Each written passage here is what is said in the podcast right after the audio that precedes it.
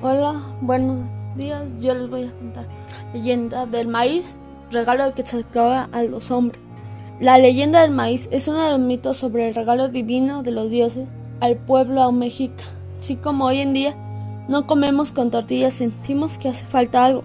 Los primeros hombres sentían que si el maíz su alimentación aún no está completa. La leyenda azteca del maíz.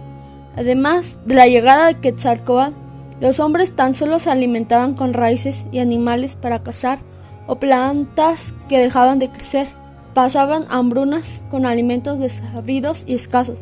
Sin embargo, se sabía de un lugar inaccesible detrás de altas montañas donde crecía una planta rica y bondadosa, con granos amarillos que brillaban como el sol, que les podía alimentar para siempre.